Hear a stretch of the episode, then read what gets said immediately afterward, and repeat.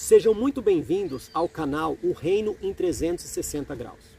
O intuito deste canal não é julgar quem está certo ou errado, e sim ligar um botão de reflexão, um botão de alerta, para que busquemos juntos ao Espírito Santo de Deus direção para fazermos uma convergência em meio à diversidade de opiniões e visões tão diferentes sobre os mesmos assuntos.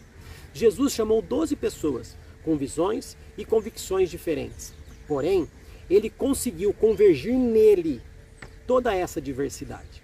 Irei entrevistar inúmeras pessoas envolvidas com o tal reino de Deus, sendo elas pastores, profetas, doutores, missionários, ministros de louvor, intercessores, evangelistas, servos e afins. Ouvindo o que cada um tem a dizer sobre a sua visão referente ao mesmo assunto na intenção de enxergarmos que a diversidade hoje tem trazido divergência para o reino. E isso não é saudável. Sendo assim, busquemos convergir novamente toda essa diversidade em Cristo. Que Deus possa te edificar muitíssimo com o conteúdo deste canal.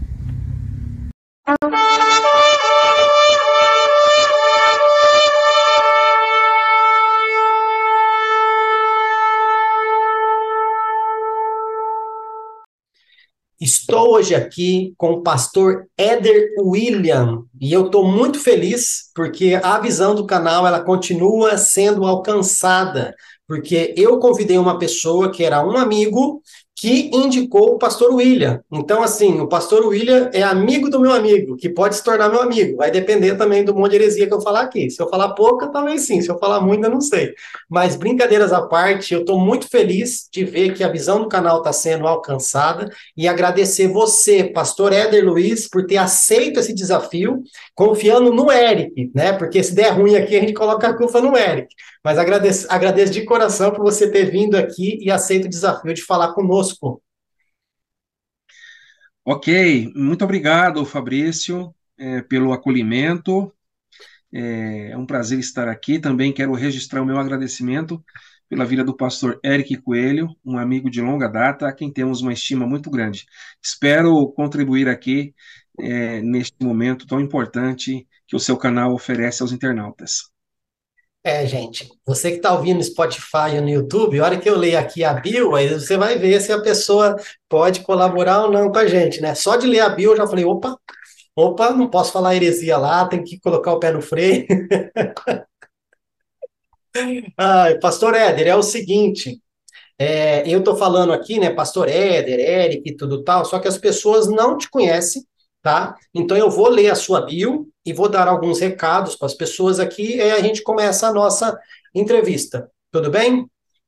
Ok. Só que eu sou o tipo da pessoa que quando pega a bio, se ela tem alguma dúvida na bio, ela pergunta também, viu? Não vou só ler não. Se eu tiver dúvida, eu vou te perguntar, hein? Você ainda tem uma bio um pouco grande. Tem gente que coloca duas linhas ali achando que ah, ele não vai falar nada. Aí, naquelas duas linhas eu consigo tirar ainda alguma coisa da pessoa ali, não tem problema. Vamos lá. Eu estou falando hoje com o pastor Éder William, possui graduação em administração de empresas pelo Centro Universitário de Santo André, bacharelado em teologia pela Faculdade Evangélica de São Paulo e mestrando e mestrado em ciências da religião pela Universidade Metodista de São Paulo, o MESP. É doutorando em ciências da religião pela Universidade Metodista de São Paulo é professor, pastor, podcaster, capelão pela Academia of Ministry and Service em Flórida, Estados Unidos. Tem experiência na área de sociologia, com ênfase em sociologia da religião, atuando principalmente nos seguintes temas: religião, política, raça, etnia, gênero e classe. É membro do grupo dos, de estudos de gênero e religião, Mandágora Netmal, da UMESP, membro do grupo de pesquisas Memórias das Assembleias de Deus no Brasil, MADEB, M-A-D-B, membro do Fórum Nacional Permanente do Ensino Religioso, FONAPER, ou FONAPER, membro da Associação Brasileira de Pesquisadores, aos pesquisadores e pesquisadoras negros e negras, ABNP, membro da Sociedade Brasileira para o Progresso da Ciência, SBPC, membro da Associação Brasileira de Educação à Distância, ABD, e membro do grupo de estudo Estudos Protestantismo e Pentecostalismo, GAP, da PUC São Paulo. É tudo só isso? Tem mais coisa que eu sei, viu? Pastor, eu, só quero colocar aqui, se o pastor se sentir à vontade, pastor é casado, família, filho, igreja que congrega hoje, porque a sua, as suas colocações ali, eu, eu, se eu tiver dúvida aqui, eu vou ficar perguntando das siglas, das instituições, mas tudo que você colocou ali, acho que já dá para a gente entender que a gente vai ter bastante conteúdo aqui. Então, irmão Fabrício, eu sou casado com a missionária Leila Santos há 26 anos. Tenho três filhos homens, presbítero Lucas Evangelista, e serve a Deus com a sua esposa, minha nora Natália, em Varginha, sul de Minas, na igreja sede da Assembleia de Deus, da mesma cidade, que é uma igreja histórica, que para os assembleanos que são conhecedores da história, conhecem Bernard Johnson, que foi o fundador desta igreja.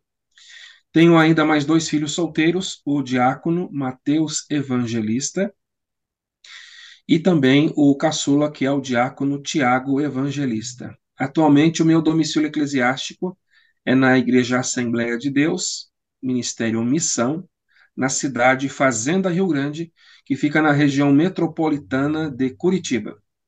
Uau! Pastor, eu não vou editar isso aqui, vou só pedir para você pegar a tampa do seu notebook, só baixar um pouquinho, porque você está bem para baixo assim. Eu quero ver mais o seu rostinho. Ah, ok. Não vou editar essa parte. Aí, pronto. Melhorou? Melhorou. Aí, aí sim. Ouça, ó, gente, ele tá sem gravata porque tá calor, hein? Não vem falar nada nos comentários aí, não, pelo amor de Deus. Pastor, eu conheço pessoas em Curitiba, é, já visitei uma base missionária da Jocum aí, em Curitiba, então, uma cidade que eu gosto bastante. E para você que está ouvindo e assistindo, antes de começar a fazer a entrevista aqui com o pastor Éder Luiz, eu quero deixar bem claro, a mesma... Éder William. Éder William, olha, eu falei Éder Luiz, olha só, gente. Desculpe. A mesma liberdade que eu dei para as pessoas que vieram aqui, eu vou dar a mesma liberdade para o pastor Éder, tá? Ele vai trazer as opiniões dele aqui. Então, se ele falar algo que você não concorda, ou se a sua visão é diferente, não tem necessidade de ir lá nos comentários e, ai, pastor Éder, não estuda, é, não precisa. Eu prefiro que você venha aqui e dê as suas opiniões, porque essa é a visão do nosso canal ouvir várias opiniões relacionadas ao mesmo assunto para a gente chegar num ponto de reflexão, se nós estamos alinhados ou desalinhados relacionados a essas coisas. Eu prefiro assim do que qualquer tipo de discussão desnecessária. Então, a liberdade vai ser dada a ele e deixar mais uma, um recado aqui, pastor Éder. Provavelmente pessoas virão assistir a entrevista porque vão ver no seu canal, vão ver lá no seu Instagram, e vai chegar aqui, e para a pessoa não ficar perdida, vai ter perguntas que o pastor Éder já recebeu de forma antecipada, que ela contém alguns versículos bíblicos, ok? Porém, eu não vou parar o vídeo, não vou editar, não vou colocar em letras garrafais o versículo aqui, não vai ter voz do Cid Moreira, não vai ter nada. Tá? Mas você tem a tecnologia a seu dispor aí no Spotify e no YouTube. Dá uma pause ali, pega a sua Bíblia, que talvez está parada há muito tempo lá na estante, Pega a Bíblia, olha, o pastor vai falar sobre Mateus 24, 12. O que está dizendo? O que, que o contexto está dizendo? Ah, ali, legal, agora eu volto aqui e vejo. Ok? Então, assim, pastor, recado dado, a liberdade vai ser dada para você. Se você tiver mais algum adendo para fazer da sua bio, se você quiser falar mais alguma coisa, quiser falar do seu canal também no YouTube, falar essa questão de você ser um podcaster, se quiser falar também, você tem uns minutinhos para fazer a sua propaganda aí. É, querido irmão Fabrício, nesse sentido aí, eu quero deixar você à vontade já para tocar o barco, uhum. mesmo porque na descrição do seu canal no YouTube vai ficar ali os meus contatos para aquelas pessoas que desejarem estar é, fazendo com a gente algum tipo de é, feedback, pergunta sobre uh, essa entrevista que você está promovendo no canal. Então, beleza. Então, a gente pode partir para a nossa primeira pergunta? Vamos lá. Então, vamos lá. Pastor Éder William. Primeira pergunta. Quais impactos as divergências teológicas têm gerado no reino de Deus no mundo em nossos dias? E qual é o papel da teologia na vida da Igreja de Cristo? Bem, irmão Fabrício, eu primeiramente quero te agradecer pela iniciativa do canal, o Reino em 366 graus, e também te graus. É, é 360, é, também pela iniciativa de você trazer essas perguntas tão pontuais e relevantes sobre as questões das divergências teológicas. Eu penso que a pergunta ela é muito importante, as duas perguntas que foram feitas agora. Primeiramente, a pergunta que diz respeito aos impactos. É, quais os impactos as divergências teológicas é, elas têm assim gerado no reino de Deus, no mundo em nossos dias? Bem, Sobre divergências teológicas, os impactos é, são, na sua grande maioria, é, negativos, sobretudo quando, hoje, na atualidade, nós temos nas redes sociais um contingente de pessoas religiosas, cristãs ou não cristãs, que tem fomentado é, uma quebra de unidade do reino de Deus por causa das divergências teológicas. Por exemplo, há uma divergência teológica entre calvinistas e arminianos. Se essa divergência teológica ela ficasse dentro da sala de aula de teologia, o impacto ficaria restrito àquele local.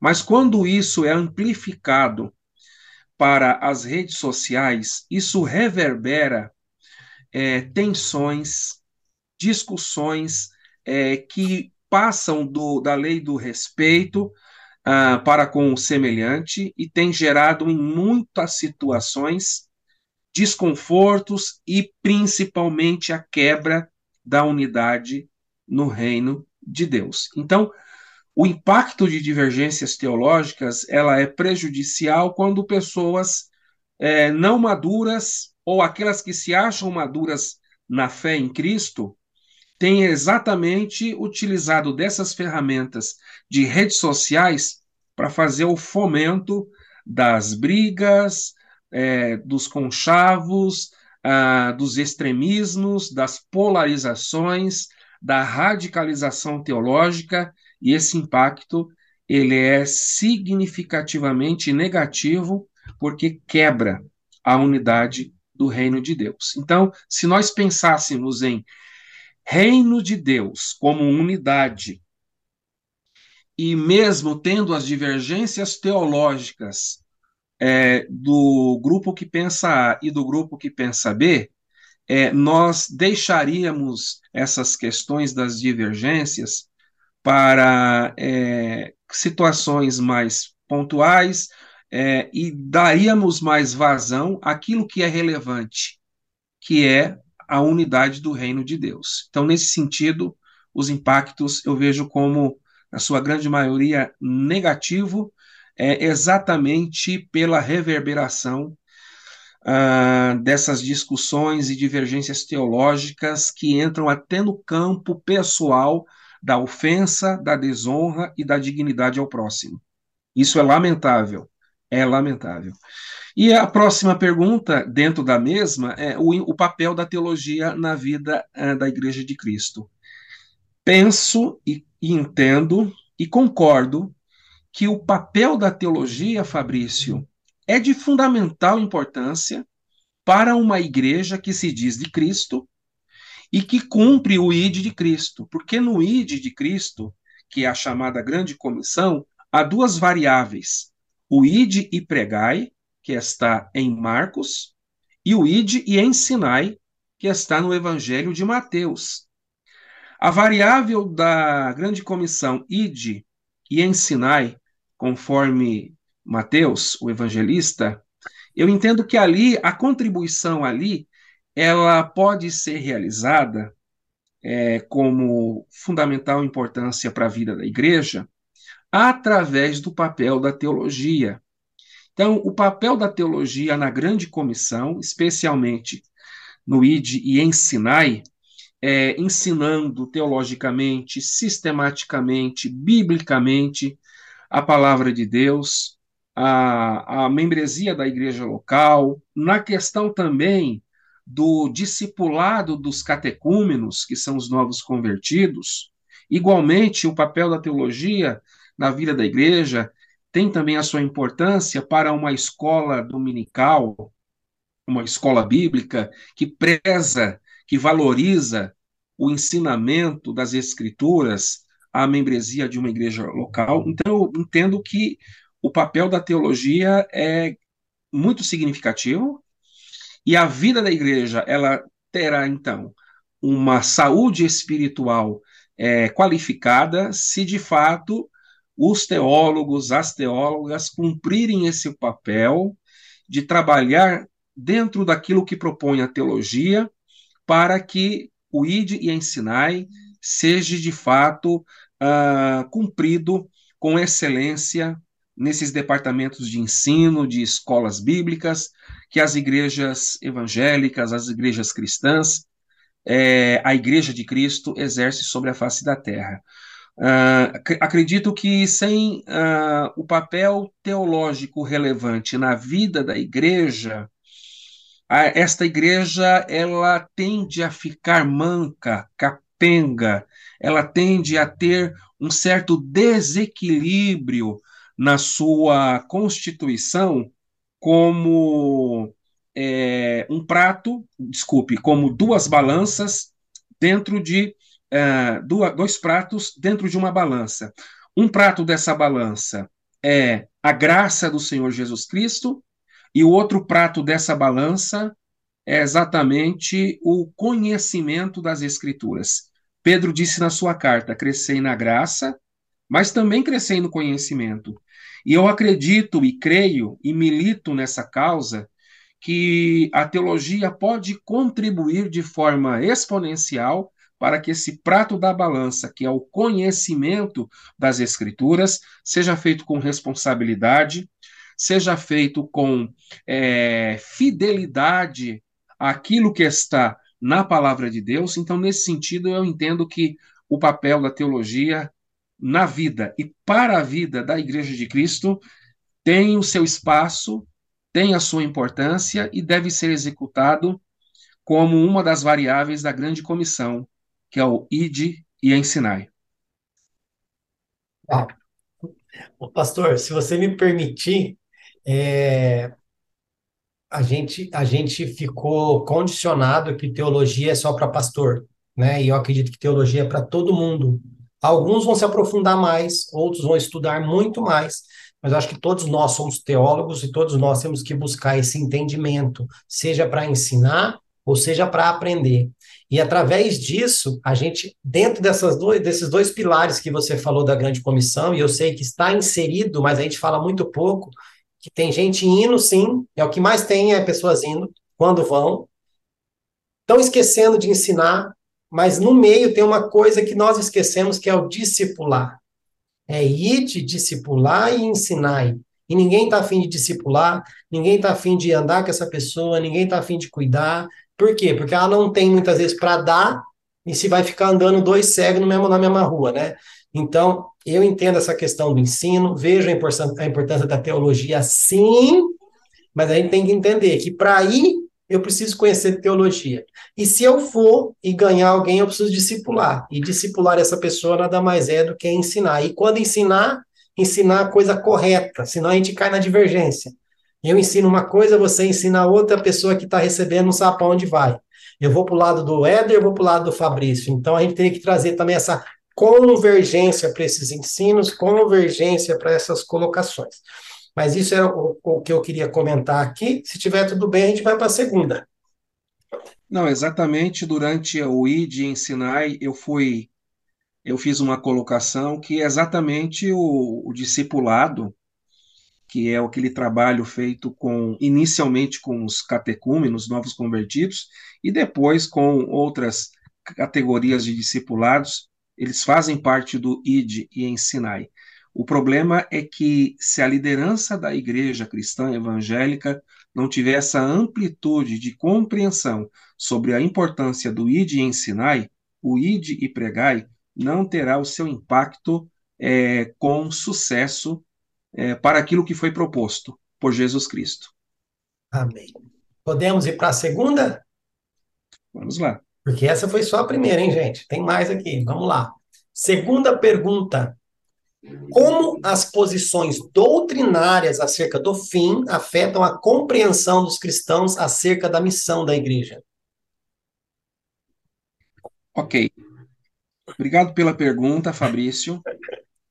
Sobre a questão acerca do fim, que são os eventos escatológicos, que na teologia a gente estuda a disciplina da escatologia, eu entendo que é uma pergunta importante e o assunto da escatologia eu vejo como o telhado da casa, dentro dos estudos teológicos. A gente começa construindo uma casa pela base, pelo fundamento, pela sapata, pelo alicerce, que são as doutrinas que envolvem especialmente a soteriologia, a doutrina da salvação. Porém, o brasileiro, culturalmente, ele tem uma raiz muito grande ligada à, à curiosidade, ao misticismo, aos assuntos que estão relacionados ao porvir ao futuro. Esse brasileiro, essa brasileira, quando ele se torna um evangélico e ele passa pela adesão ao evangelho, ele passa pelo processo do novo nascimento e ele ingressa na igreja local, ele começa a estudar lá, começa a ler dentro das suas é, limitações, ele começa a ler lá os textos do Apocalipse ou outros textos apocalípticos sem uma formação teológica, como leigo no assunto. E o que acontece? Então, as dúvidas vão pairando sobre a mente dessa pessoa. Se ele está numa comunidade evangélica que segue uma posição doutrinária, por exemplo, do pós-tribulacionismo, que nega o arrebatamento da igreja, né? Ele, ele, ele, ele congrega nesta, nesta igreja local que o pastor lá tem a formação teológica, que na escatologia que ele aprendeu no seminário é pós-tribulacionista, então ele nega o arrebatamento da igreja. Diz apenas que Jesus virá pessoalmente na parousia. Mas esse mesmo irmão, essa mesma irmã que, que ouve o culto presencial do seu pastor, ele entra nas redes sociais, no YouTube, e ouve pregadores que pregam escatologicamente na versão pré-tribulacionista que defende o arrebatamento da igreja. Então, cria-se aí um nó dentro dos neurônios e das sinapses desse ser humano, que é cristão, evangélico, mas que ainda não tem o discernimento para separar exatamente quais são as doutrinas essenciais do evangelho e aquelas doutrinas que são mais periféricas, que, mesmo sendo periféricas, não identificam que tal movimento é herege ou não. Nesse sentido, a, a sua pergunta ela foi muito bem feita. Por quê? Porque, assim, se temos uma categoria de cristãos evangélicos que defendem o posicionamento da vinda de Jesus apenas na parousia, isto é, que Cristo não voltará em duas fases, na segunda vinda, ou seja, não haverá o arrebatamento da igreja, então esse posicionamento ele nega a iminência da vinda de Jesus. Negar a iminência da vinda de Jesus pode trazer em tese, e aqui eu estou falando em tese, estou falando hipoteticamente, pode trazer em tese uma possível, é, um possível relaxamento ou um possível, é, uma possível falta de vigilância ostensiva, porque Cristo virá, mas não virá de forma iminente. Na contrapartida, se você defende a posição doutrinária do pré-tribulacionismo, que prega, ensina que Jesus voltará na segunda vinda em duas fases, e a primeira fase é o arrebatamento, esse posicionamento exige é, exatamente que esse cristão, essa cristã, esteja preparado 24 horas por causa da vinda de Cristo que será iminente, isto é, a qualquer hora. Então, a, a, essas divergências de posições doutrinárias acerca do fim, conforme eu já explicitei, vai afetar exatamente a, o cristão acerca da missão da igreja. Então, se você pega, por exemplo, um assembleiano raiz, tá? Eu digo um assembleiano raiz porque hoje existem alguns assembleianos que têm uma simpatia, uma proximidade por uma teologia mais próxima da teologia reformada. Então, se você pega um, um assembleiano raiz que acredita no posicionamento pré-tribulacionista, isto é, que Cristo voltará para arrebatar a sua igreja, e isto tem como pressuposto a iminência da vinda de Cristo, a contribuição dessa doutrina para esse cristão acerca da missão da igreja é que, de fato, ele vai é, trabalhar com mais é, empenho, com mais dedicação, que ele vai trabalhar com aquele pensamento na mente. Eu preciso evangelizar, eu preciso levar o evangelho, eu preciso pregar o reino de Deus. E alguém pergunta, mas o porquê?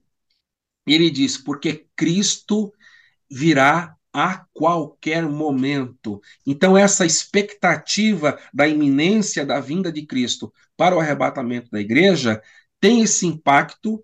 No caso, eu citei o Assembleiano Raiz, porque, como eu uh, tenho o meu domicílio eclesiástico na Assembleia de Deus, então a visão de mundo do assembleiano, a partir do que a Bíblia diz, dentro de uma perspectiva pré-tribulacionista, é você esperar Cristo para que ele volte a qualquer momento. Portanto, nós não podemos estar desatentos, desapercebidos, acomodados, ociosos, na zona de conforto. Bem, se esse pensamento pode ser um pressuposto para fomentar nesse assembleiano raiz o desejo de trabalhar com, a, com mais intensidade por causa da iminência da vinda de Cristo para arrebatar a igreja, podemos então pensar que a contrapartida também é verdadeira.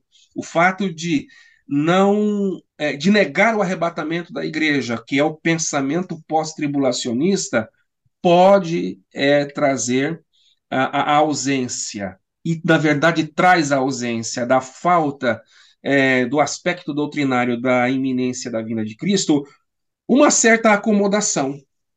E isto a gente constata através dos números do IBGE. Porque a gente está falando de Bíblia, mas eu quero fazer aqui uma dialética com o que está acontecendo dentro do cenário religioso.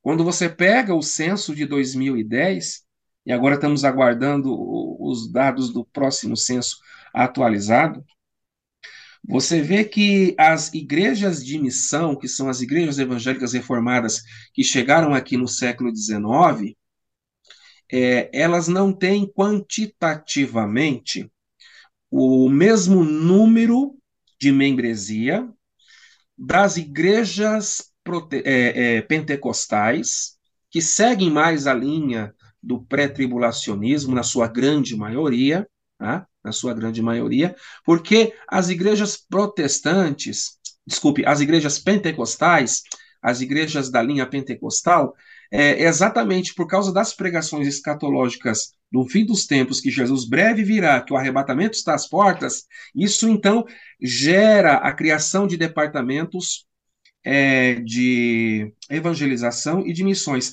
Não que os nossos irmãos reformadores não tenham esses departamentos, eles têm, mas a gente vê que o resultado numérico mais significativo, isso é corroborado com os dados do IBGE, é exatamente o número crescente da membresia local das igrejas pentecostais que são mais ah, familiarizadas e têm uma resposta mais é, grande, mais rápida com a adesão de pessoas que vêm congregar nessa igreja é, pentecostal. Então, por detrás da pregação evangelística de uma igreja pentecostal, está também atrelado a doutrina do fim dos tempos. E é isso que vem como mola propulsora, é, jogar ânimo para essa membresia pentecostal, trabalhar na evangelização e ter aí os resultados de adesão de almas, que isso daí a gente pode comprovar no IBGE. Quem quiser dar um Google aí, põe no IBGE e veja as igrejas evangélicas por denominação, e você verá que as pentecostais, elas estão numericamente com uma representatividade é, bem maior do que as igrejas uh, tradicionais, nesse sentido. Quando me perguntam a respeito disso, eu costumo dizer: esteja preparado, porque se você não estiver preparado, se acontecer arrebatamento, você fica. Se for pós tribulação, se você não estiver preparado, você não participa. Então, a importância é estar preparado, porque não adianta eu, acreditar numa coisa e não estar preparado. Acreditar em outra e não estar preparado. Eu costumo brincar aqui, pastor, que eu quero estar preparado para a guerra. Vamos para a guerra. Mas aconteceu um, um, acordo de paz ele falou assim: não, vamos, vamos, pode ir embora. Você não precisa lutar, não. Precisa lutar. Precisa lutar. Nada de guerra para você. Do que eu não estar preparado para a guerra e não acontecer esse acordo de paz que eu estou dizendo. Não tem nada a ver com o acordo de paz lá de Apocalipse que eu estou dizendo, viu, gente? Eu estou dizendo estar preparado para uma tribulação, caso aconteça. E não aconteceu. O que, que eu perdi em estar preparado para a guerra? Nada. Agora, o problema é se eu também ficar esperando somente o arrebatamento. E caso não aconteça, como o pastor mesmo disse, que não há como comprovar se uma linha é herege ou não, né? Porque todo mundo tem base teológica para tudo nessas duas questões aí. Se não aconteceu arrebatamento, se a gente estiver preparado para guerra, vamos lutar, né? Mas eu acredito assim também. Está preparado, queridão? Então, benção na sua visão teológica aí e bora. Mas o pastor falou algo muito importante: é apenas o telhado da casa. Só que vamos deixar claro que também não é tão importante, porque não adianta também ter uma casa com parede, com fundamento, com tudo aquilo, e não ter o telhado para nos proteger também. Bora para a terceira? Ou você ainda quer mais um pouquinho da segunda? Não, apenas dizer que o telhado da casa, no sentido de estudos escatológicos, é que Cristo voltará. Sim. Que a casa não pode ficar descoberta, como o senhor, é, como o irmão muito bem disse, não pode ficar descoberta essa casa, mas a questão é que o novo convertido, o neófito, o catecúmeno, aquele que está dando os primeiros passos, na ânsia de conhecer a Bíblia de uma vez, ele já quer começar pelo telhado. É. E estudar teologicamente é estudar peças de um quebra-cabeça. E a última peça do quebra-cabeça, é geralmente, na maioria das vezes, é o bendito do telhado da escatologia. Sim. E aí que né? entra o discipulado que eu disse agora há pouco, pastor. Que se a Exato. pessoa tem alguém que acompanha, vai ser orientado. Queridão, segura a onda aí. Vamos vir aqui para o evangelho primeiro. Vamos para o fundamento, vamos para as paredes, vamos para a laje, vamos para o madeiramento. Agora vamos lá, vamos falar do dragão de sete cabeças. Porque, e outra coisa, você falou Apocalipse hoje, a única coisa que a pessoa sabe falar é o dragão vermelho de sete cabeças, só, mais nada. Né? Só fala de anticristo, sendo que é o livro da vitória de Cristo contra o anticristo. Então, assim, muita coisa precisa ser revista. Porém, é o que o pastor falou, é importantíssimo mas tem os extremos, tem quem dá só importância para o Apocalipse e quem tem, tem gente que não dá importância nenhuma. Só que a casa tem todas as peças, é o fundamento, a parede, a laje e o telhado, só que cada um no seu tempo. Bora para a terceira? Vamos lá. Vamos lá. Terceira pergunta. De acordo com Mateus 24, 12, o esfriamento do amor é resultado da multiplicação do pecado. Com base neste fato, devemos aguardar o avivamento ou apostasia? Ok, obrigado pela pergunta, Fabrício. Pergunta também importante.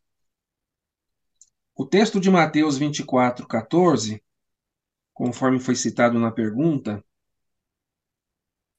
de fato corrobora que o amor está frio porque o pecado está se multiplicando. Não há dúvida quanto a isso. Então, o texto fala sobre. É 2412, na verdade, não é 2414, é 2412. 2412. É, então, fala sobre uma multiplicação da iniquidade. Então, se o pecado, que é a iniquidade, está se multiplicando, a tendência daqui para frente é que o, o amor também continue esfriando. Mas, a, aí vem a pergunta, né? O que, que a gente tem que aguardar? Eu diria, eu diria que, vou dizer aqui, com, vou ficar bem assim, tranquilo, vou falar bem devagar. Fique em paz, sinta-se em casa. Todo mundo, para todo mundo entender. Eu não aguardo o avivamento e apostasia por uma razão, porque o avivamento, no meu entendimento, ele tem o seu início com a descida do Espírito Santo em Atos 2. E eu entendo que a apostasia ela também já tem a sua manifestação desde a época da igreja primitiva. É claro que Paulo, nas suas epístolas, fala sobre que nos últimos dias muitos se apostatarão da fé. Mas esses muitos dias, ou os últimos dias, eles começam com a descida do Espírito Santo. Porque a descida do Espírito Santo em Atos 2 é profecia de Joel. E Joel profetiza no Antigo Testamento que nos últimos dias Deus derramaria o seu Espírito sobre toda a carne. Então, se a descida do Espírito Santo sobre toda a carne começa em Atos 2, os últimos dias começa em Atos 2. Logo, a apostasia, que é o abandono da fé, também. Agora, como o pecado ele se vai se multiplicando no decurso da história e dos anos e dos séculos, a tendência desde a época de Atos 2 é que essa apostasia também se multiplique. E aí nós temos a história da igreja com o discurso do, da, da tão, do tão grande, é, da, da expectativa desse tão grande avivamento.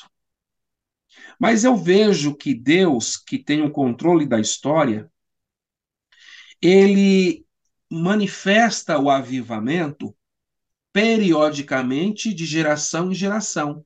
Então eu entendo que esse avivamento começa em Atos 2, mas esse avivamento continua ao longo da história da igreja. Mesmo no período quando a igreja ela teve os seus problemas com a unidade ou com a paganização junto com o Império Romano, até surgir aquele período que a gente conhece como o período que antecede a Reforma Protestante, que são os pré-reformadores, que são aqueles homens e mulheres que Deus levantou antes de Martinho Lutero. Então ali também teve um avivamento. Com Martinho Lutero e os seus contemporâneos ocorreram avivamentos. Depois nós temos os períodos, os grandes pregadores avivalistas. Ali também teve avivamento. No século XX, com John Stott, com o próprio uh, é, Billy Graham, entre outros que eu poderia estar citando, ocorreram avivamentos. Então, assim, é que hoje há um discurso nas igrejas sobre a expectativa de um avivamento que virá. Eu parto do pressuposto que a gente precisa estar vivendo o avivamento agora, o hoje e o presente. E quero dizer que quando Deus colocou no seu coração, Fabrício, para que você construísse um canal do reino 360 e abrisse portas para que pessoas qualificadas estivessem aqui falando do reino de Deus, ali começou um avivamento no seu coração, Fabrício. E esse avivamento ele é explicitado através deste canal que foi formado e dessas publicações que chegam hoje, mesmo você estando aí é, no interior de São Paulo, isso, esse canal chega em todos os quadrantes do planeta. Então, o que está acontecendo nesse seu canal é uma manifestação do avivamento. Então, eu não tenho aqui a pretensão de fazer uma pregação triunfalista, é, que um grande avivamento virá, Pode ser que sim, pode ser que não. Não estou aqui fazendo juízo de valor sobre isso. Eu estou dizendo é que nós precisamos é, blindar o nosso coração para que esse esfriamento da, da consequência de um pecado que se multiplica não nos afete, porque a manifestação da apostasia e o crescimento da apostasia acontece exatamente porque o coração dessas pessoas apóstatas não estavam protegidos, guardados em Cristo, e por essa razão eles se esfriaram na fé em Cristo. E, como consequência disso, por um coração frio, o resultado se manifesta através de abandono da fé, que é exatamente a apostasia. E nós, que ainda Deus tem nos guardado o nosso coração para que o mesmo não se esfrie, então é uma prova que quem não está com o coração frio está vivendo está militando, está caminhando no avivamento. E avivamento aqui, eu não falo de avivamento como um movimento, mas eu falo de avivamento como uma ação do Espírito Santo que produz convicção do pecado, da justiça e do juízo, processo de regeneração, novo nascimento e salvação em Cristo. Uma árvore frutífera que produz as virtudes do fruto do Espírito: caridade, gozo, paz, bondade e longanimidade, fé, mansidão e temperança. Então, se um cristão e uma cristã produz essas virtudes, eu tenho uma prova cabal que ali tem sobre a face da terra uma pessoa que está com o seu coração aquecido, ou seja, não esfriou. Essa pessoa não está na apostasia, mas vive debaixo do avivamento do Espírito Santo, sem fazer oba-oba, sem pular, sem gritar, sem fazer nenhuma manifestação histérica, mas é uma pessoa que tem responsabilidade cristã, por conseguinte, tem responsabilidade social, tem responsabilidade familiar, tem responsabilidade com Deus, consigo mesmo e com o próximo. Tal cristão, tal cristão, eu posso considerar que é uma pessoa que está debaixo do avivamento. E que Deus aguarde, né, para que ela permaneça com esse seu coração blindado. E essa blindagem do coração aí, a gente poderia falar também como que blinda o coração para esse coração não ficar frio, né? Porque a gente passa por muitas decepções dentro do contexto religioso, não é? E, e enfim, eu poderia citar apenas um, uma coisinha das muitas. Não dá para olhar para ninguém. Tem que olhar para Jesus, o autor e o consumador da fé. Porque até aquela, aquela pessoa que a gente olha como referência, é, se a gente conhecer as particularidades dessa pessoa dentro de quatro paredes, a gente pode se decepcionar. Porque o homem, o ser humano é falho. Então, nossos olhos devem estar focados em Cristo para que esse avivamento, essa chama, permaneça acesa em nossos corações, para que esse nosso coração jamais se esfrie e jamais é, venhamos é, abandonar a fé, abraçando a apostasia. Muito bom. E eu costumo dizer que as pessoas querem o avivamento lá de Atos 2, mas não querem permanecer em Jerusalém, né? É por isso que ficam falando que vai vir um avivamento, vai vir, ou seja, tem que partir de lá para cá, mas a minha parte de esperar em Jerusalém eu não quero. E você finalizou falando a respeito de uma das coisas que pode, né, esfriar o coração da pessoa, que seria as decepções e tal, tal, tal. Você falou que devemos olhar para Cristo e tal, tal. Ok. Volto para a questão do discipulado, que também uma pessoa que é discipulada, ela vai ter menos tendência a esse esfriamento, porque vai ter alguém ali auxiliando, alguém suportando e tudo mais. Entendo quando o pastor fala que devemos olhar apenas para Jesus, porque se olhar para o homem, a gente vai se, se decepcionar. Porém, a gente precisa também reverter a maneira como a gente entende o olhar para o homem, né? Porque a gente já vai com uma expectativa de que a pessoa não erra, e se ela erra, a gente se coloca num papel de juiz, achando que a pessoa é melhor, menor que a gente, porque ela errou e a gente não. Só que não é isso que a Bíblia ensina. Né? Então, tem muita coisa, pastor, que a gente precisa voltar para a mesa, discutir e colocar nos trilhos, porque é uma coisinha pequena que vai puxando para outra, que vai puxando para outra, que vai puxando para outra. É igual as perguntas aqui, ó, uma vai puxando para outra. Você vai ver aí que uma está desencadeando na outra. É uma divergência teológica, é falta de uma teologia pura, cai numa numa, na heresia, cai no esfriamento e vai indo, vai indo, vai indo, e daqui a pouco a gente chega na última pergunta que vai desencadear tudo isso daí. Bora para a quarta? Vamos lá. Quarta pergunta. Qual sua visão sobre a teologia do domínio? A igreja deve ser soberana sobre todas as áreas de influência no mundo? Qual a relação desta afirmação comparada aos textos de Mateus 16, 18, 20, Efésios 3, 10 e Efésios 6, 12? Ok.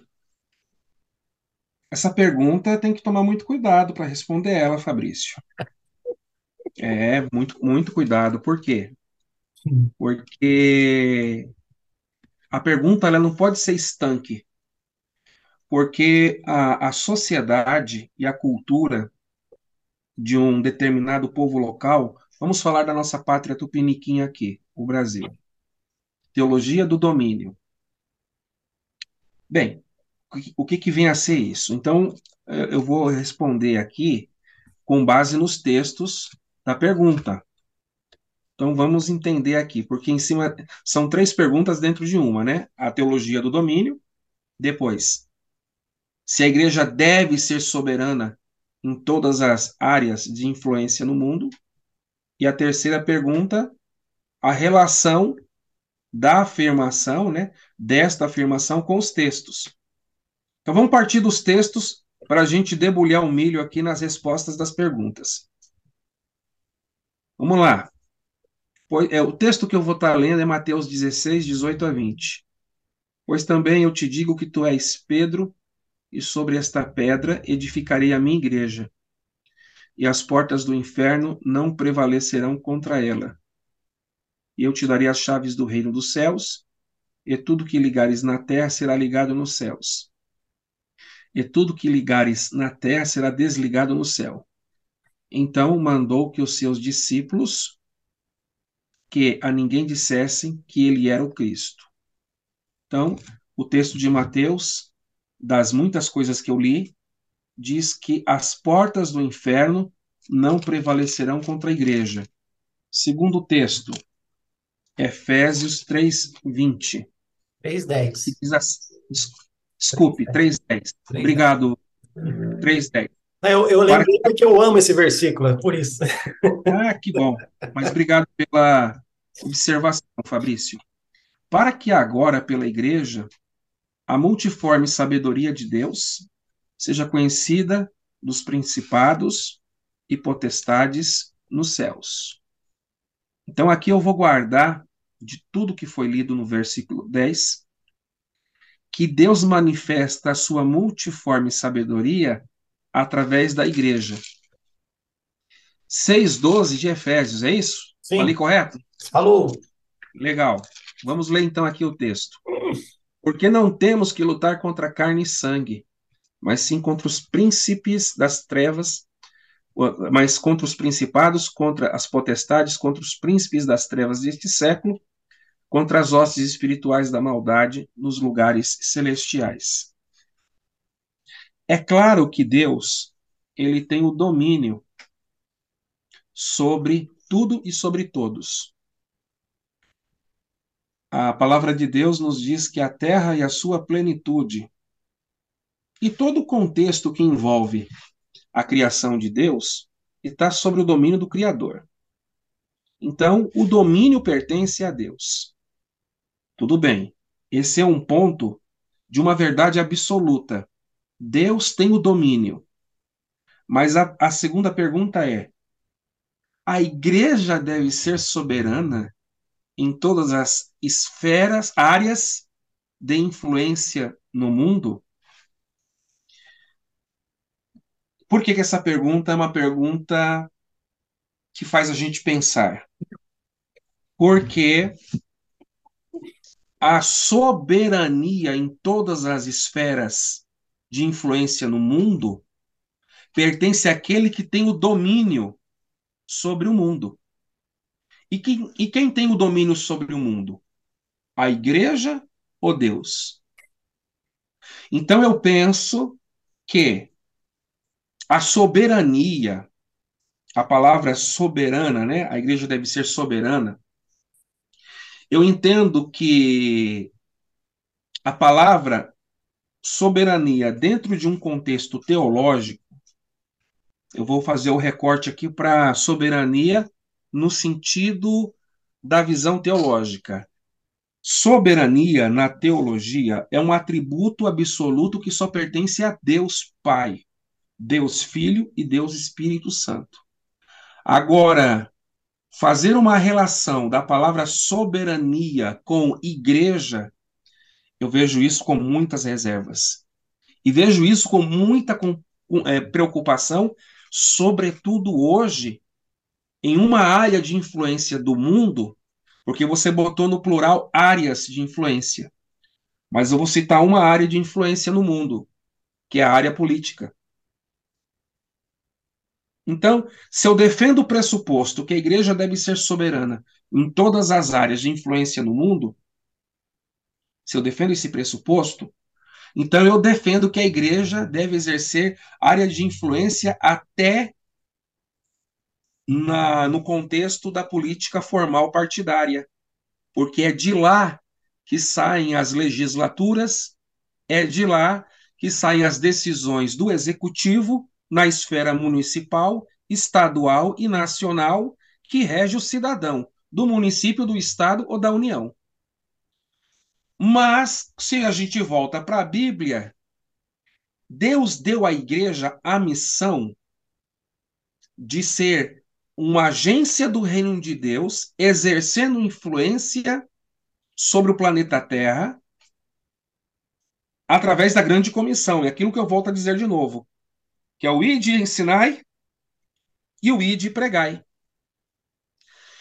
E como você sempre bate o martelo, Fabrício, na questão do discipulado, então, no discipulado, é de fundamental importância que, através do id ensinai, no discipulado, os discípulos, que são os alunos e as alunas, sejam, então, é, formatados por aquilo que a Bíblia nos apresenta como proposta de reino de Deus.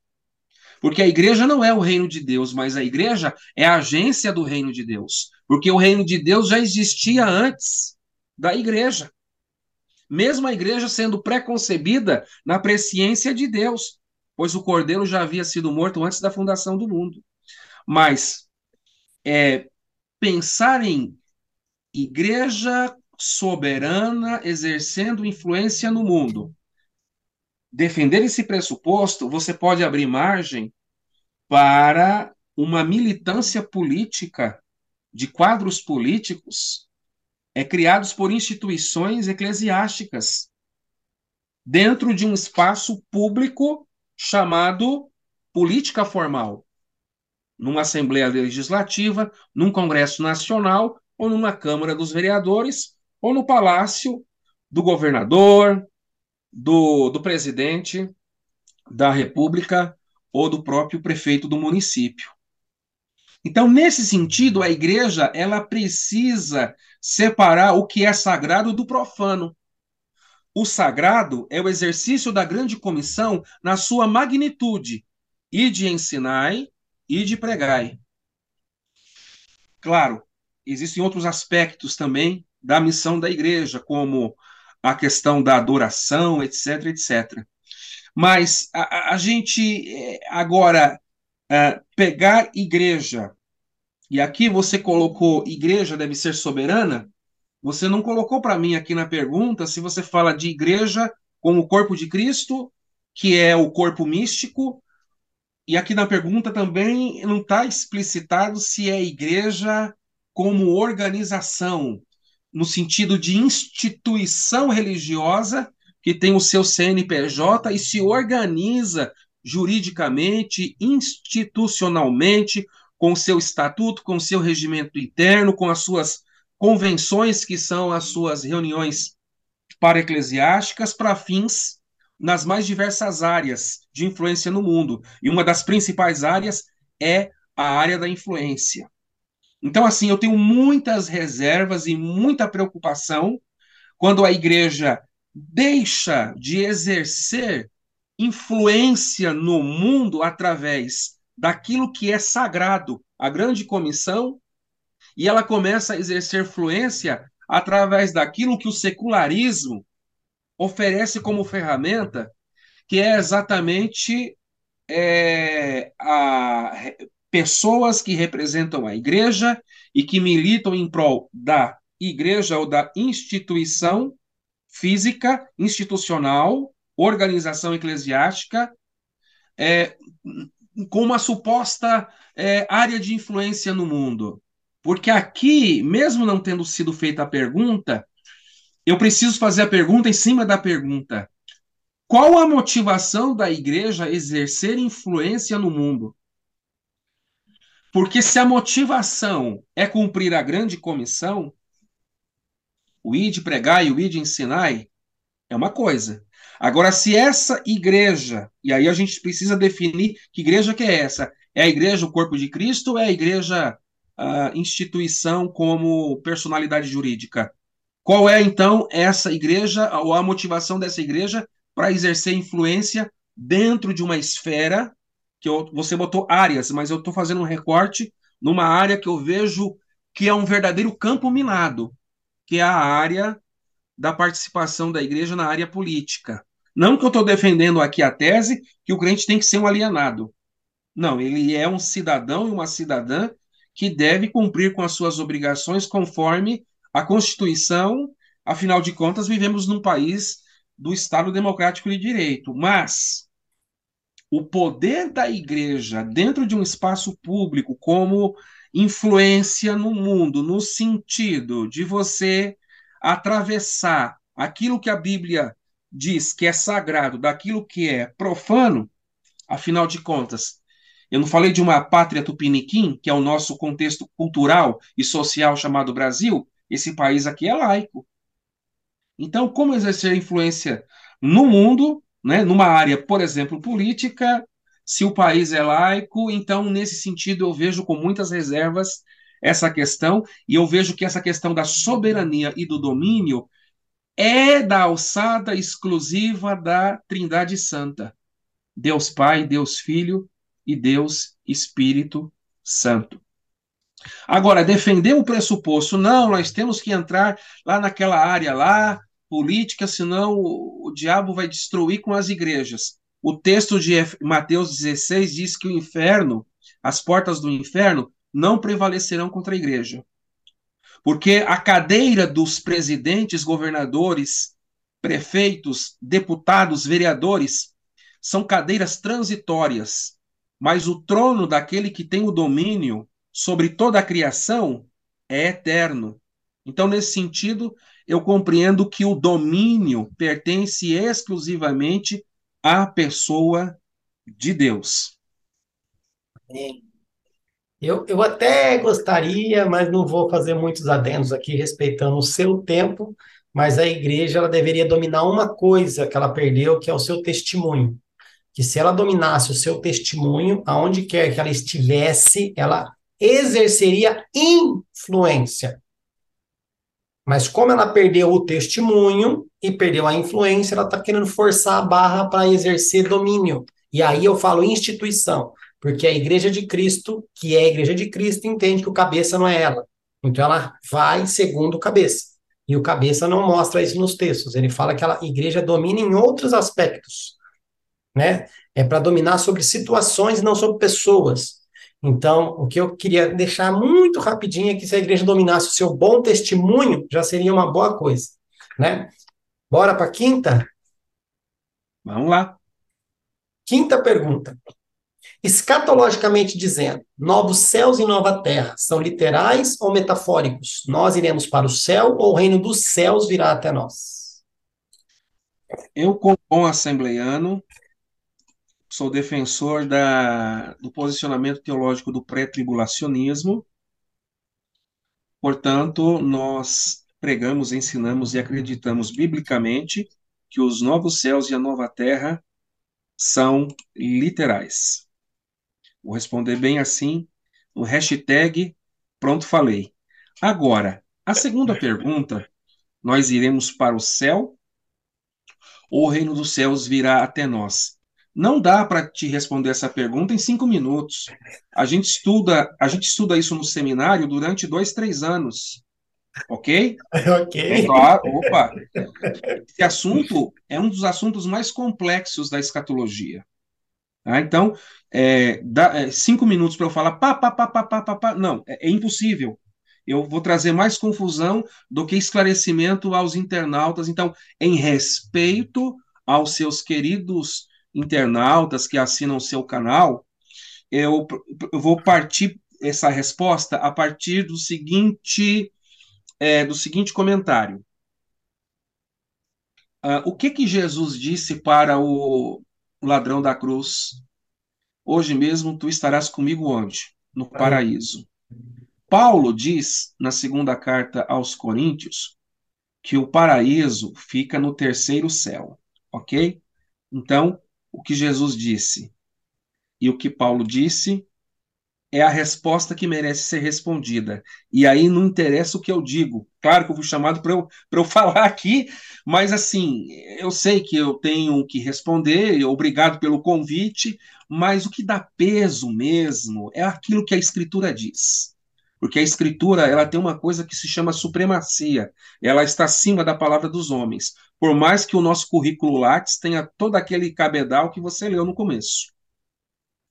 E é grande. Segundo ponto, o reino do céu virá até nós. O que que Jesus e João Batista disseram quando eles é, começaram o seu ministério público? Arrependei-vos porque é chegado a vós o reino dos céus. De Deus. O reino é, o rei, depende, aí depende, porque Mateus gosta de usar o termo Sim. céus, não é?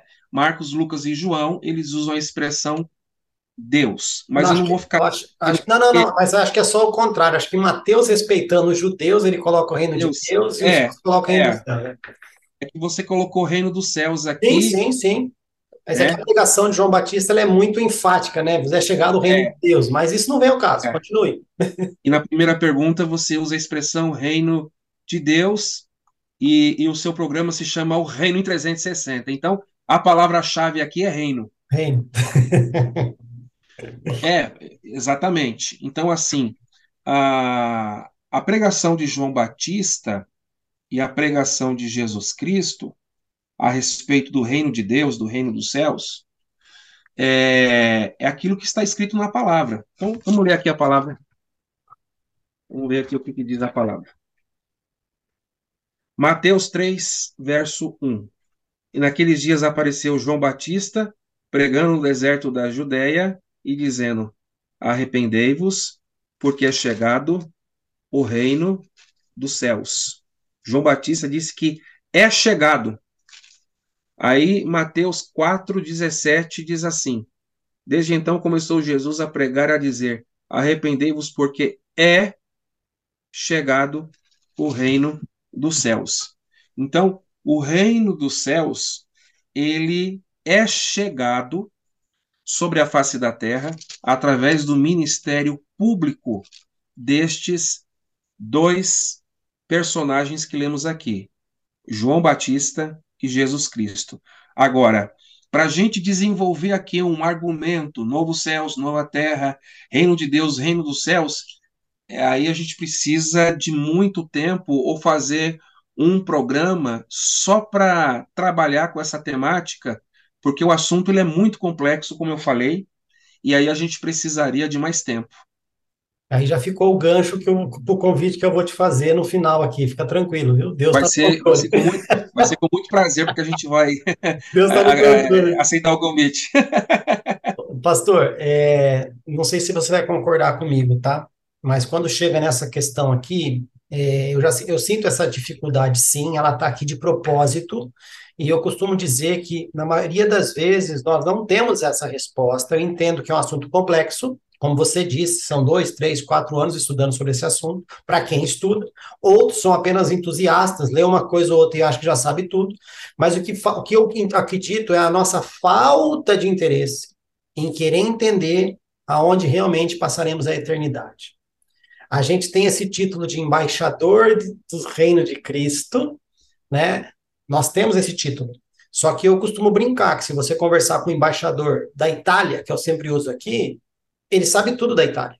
Tanto é que ele tem esse título de embaixador. A gente tem um título de embaixador desse reino, só que a gente sabe muito pouco desse reino. E qual o motivo? E eu vejo a falta de interesse.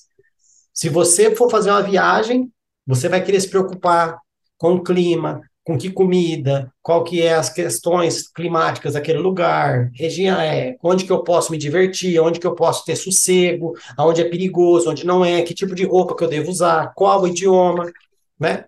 Agora, a gente, se a gente vai para o céu, ou se o céu vai vir até nós, é uma nova morada para a gente, novos céus e nova terra. Só que a gente não entende nada desse lugar que a gente diz ser habitante, né? A gente fala que a gente é peregrino em terra estranha, mas eu vejo um pouco uma falta de interesse em relação a isso. Por quê? Porque a gente fica num comodismo de que, ah, naquele momento lá Deus revela tudo, a gente vai ter um novo um corpo glorificado, tá. Mas até lá, qual que vai ser a nossa profissão de fé?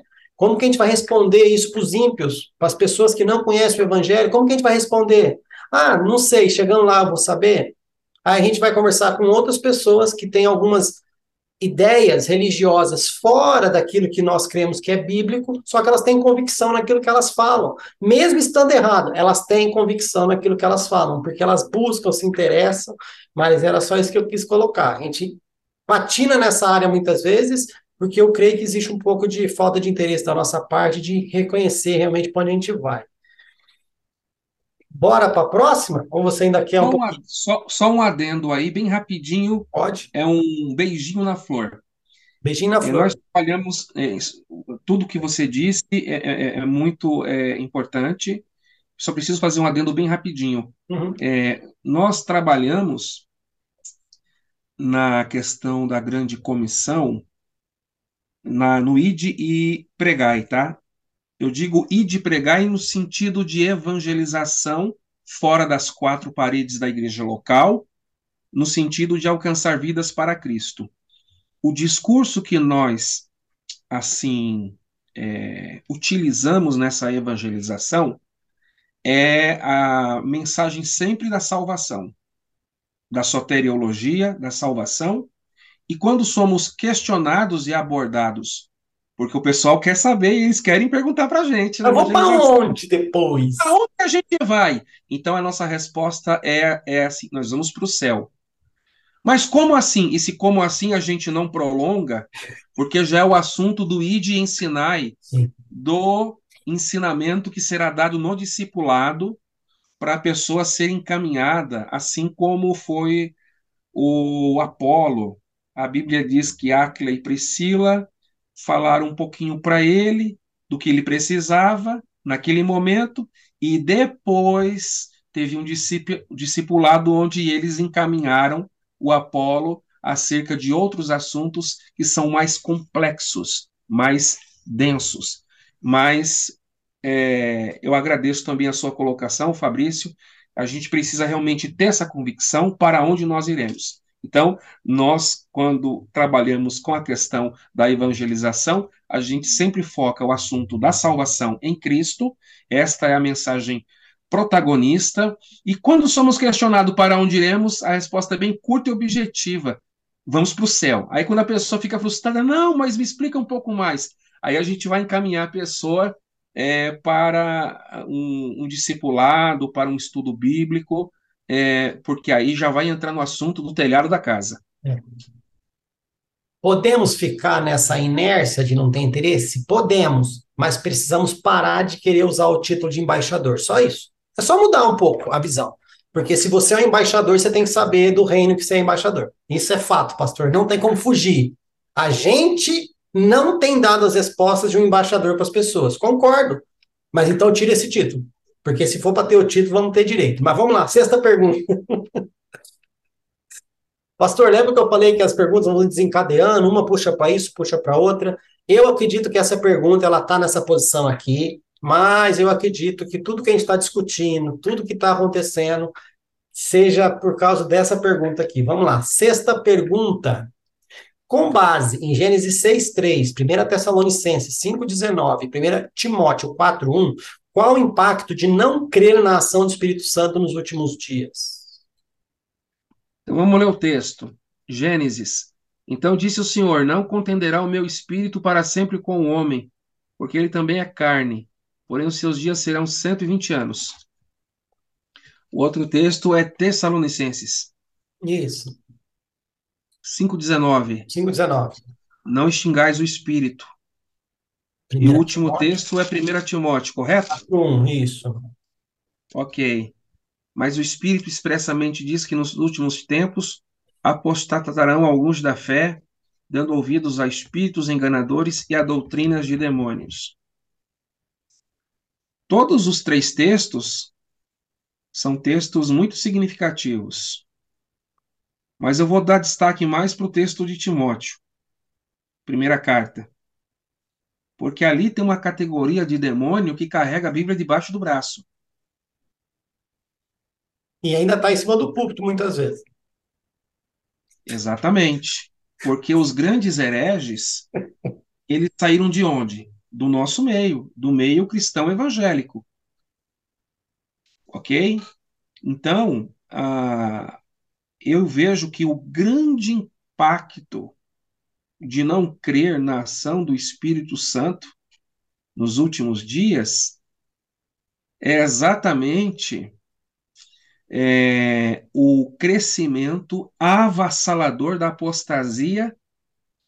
Desculpe que eu vou falar o óbvio, mas eu vou precisar falar o óbvio da apostasia dentro do, do nosso cenário é, cristão evangélico. Porque negar a ação do Espírito Santo, que é o, esse, esse movimento que existe é, dentro do. Existe um movimento dentro da, das igrejas evangélicas que negam a ação do Espírito Santo na atualidade. E da fonte que ensina é, que o Espírito Santo ele não tem mais a ação na contemporaneidade, abre uma grande brecha, Fabrício, para a manifestação da apostasia.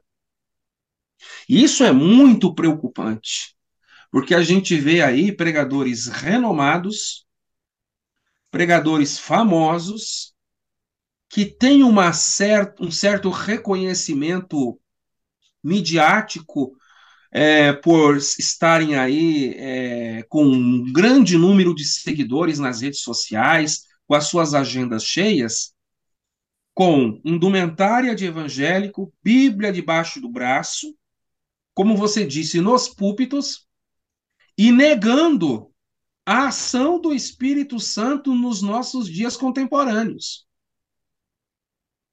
Então, o cessacionismo, que é esse movimento teológico que nega a ação do Espírito Santo na atualidade, dizendo que o Espírito Santo só se manifestou até a época da igreja primitiva, é de fato uma preocupação alarmante em nosso meio, porque muitos dos nossos irmãos e das nossas irmãs que têm uma compreensão bíblica limitada ouvem e assistem às preleções e os discursos religiosos desses pregadores e dessas pregadoras, que são cessacionistas, que negam a ação do Espírito Santo nos últimos dias, o que, que acontece? O que acontece que o que Paulo disse à igreja de Tessalônica e ao seu filho na fé Timóteo uh, é de fato um número crescente de apostasia em nosso meio. Eu vou repetir aqui, ó o texto de Timóteo, primeira carta 4, verso 1, é, o Espírito expressamente diz que nos últimos tempos apostatarão alguns da fé. Então eu vou te falar uma outra coisa aqui, Fabrício. É possível apostatar da fé mesmo sendo cristão evangélico religioso. Sim mesmo com a indumentária da, do, da gravatinha, do terno, que é aquele estereótipo da pessoa, ah, ali vai um crente, ali vai um. Você já falou, né, da gravata do, do assembleiano que faltou, né? Ali vai um assembleiano. Então é possível, é possível, porque o próprio Paulo diz que o, o diabo se disfarça em anjo de luz. É possível que alguém em nosso meio evangélico use do espaço sagrado da tribuna e já esteja apostatado da fé e, e a prova, como é que a gente vai saber se de fato uh, essa pessoa ela é um embaixador da apostasia, mesmo sendo religioso? É negar a ação do Espírito Santo na atualidade.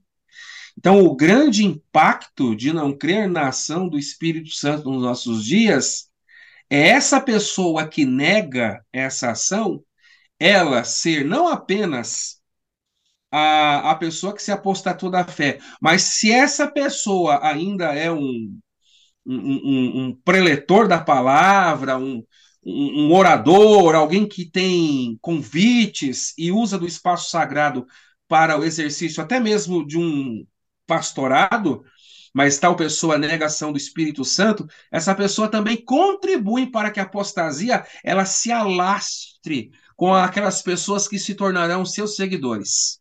Então, os impactos são dos mais negativos quando negamos, quando não acreditamos, quando rechaçamos a ação do Espírito Santo na atualidade. Pastor, é, e o que eu acho engraçado é que eu ouço essas pregações às vezes, mas ao mesmo tempo ela está cheia de indiretas que nós precisamos viver como a igreja de Atos. Espera um pouquinho. Se lá com o Espírito Santo a igreja ainda se perdeu, como que eu posso fazer as mesmas coisas que a igreja de Atos fez se o Espírito Santo não está mais? E outra coisa, em cima disso eu posso até. É, em cima disso eu posso dizer o seguinte: quem, quem prega assim é hipócrita, o discurso é, é calcado na hipocrisia. E segundo ponto, esse movimento cessacionista que nega a atualidade dos dons espirituais, eles dizem que a manifestação ficou só para Atos, né? Depois de Atos, quer dizer, então, se depois de Atos não tem mais manifestação do Espírito Santo, por que, que a gente encontra a ação do Espírito Santo nas epístolas? Por que encontramos a ação do Espírito Santo na carta aos Hebreus? Por que encontramos a ação do Espírito Santo no Apocalipse? O Espírito e a igreja dizem vem. O que, que é isso, meus queridos? Os é muita hipocrisia, viu? Os avivamentos que aconteceram foi por quem? Agora tem uma coisa, pastor eu começo tirando a defesa para depois atacar, né? Eu, Fabrício, acredito na manifestação espiritual, acredito nos dons espirituais e acredito na ação do Espírito Santo, são coisas diferentes. Porém, tem uma coisa dentro da manifestação e dos dons que a igreja talvez esqueceu, que chama discernimento espiritual.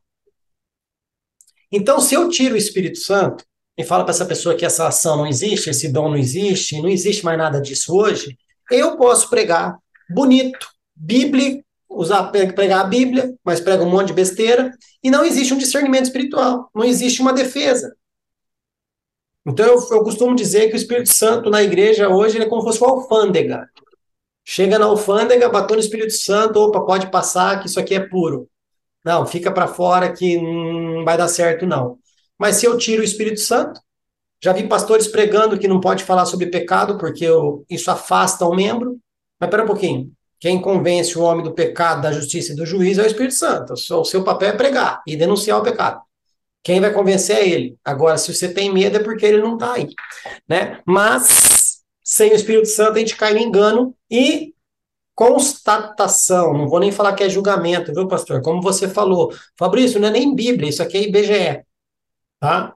Eu vou falar a mesma coisa, isso aqui não é nem Bíblia, é constatação. Olha como estão nossas igrejas, instituições, olha como estão nossas pregações, olha como é que está o nosso testemunho, olha que está aquilo que a gente está apresentando para o mundo.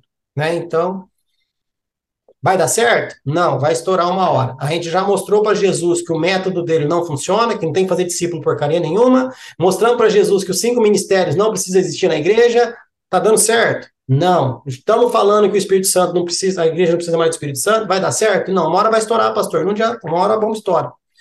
Vai, beleza. Sétima pergunta? Vamos lá.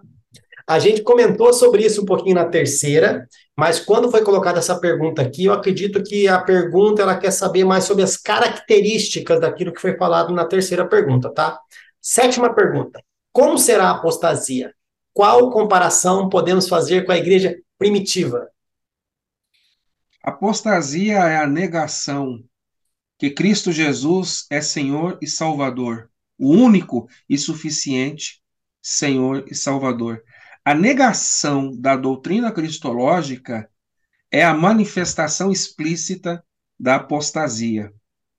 Também negar a ação do Espírito Santo na, na atualidade é também uma outra característica importante sobre a apostasia.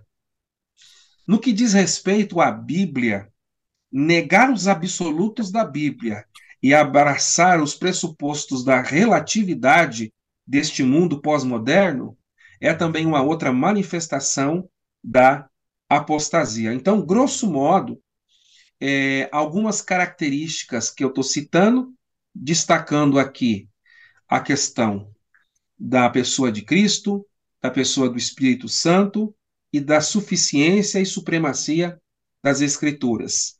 Em relação à Igreja de Cristo, como corpo de Cristo, a gente pode fazer uma pergunta em cima desta pergunta para a gente é, fechar aqui o assunto. Como identificar se um movimento religioso é apóstata ou se tal movimento religioso é igreja? Porque assim, quando surge um movimento religioso, a gente não pode de início já fazer julgamento de valor que tal movimento religioso é herético ou é igreja.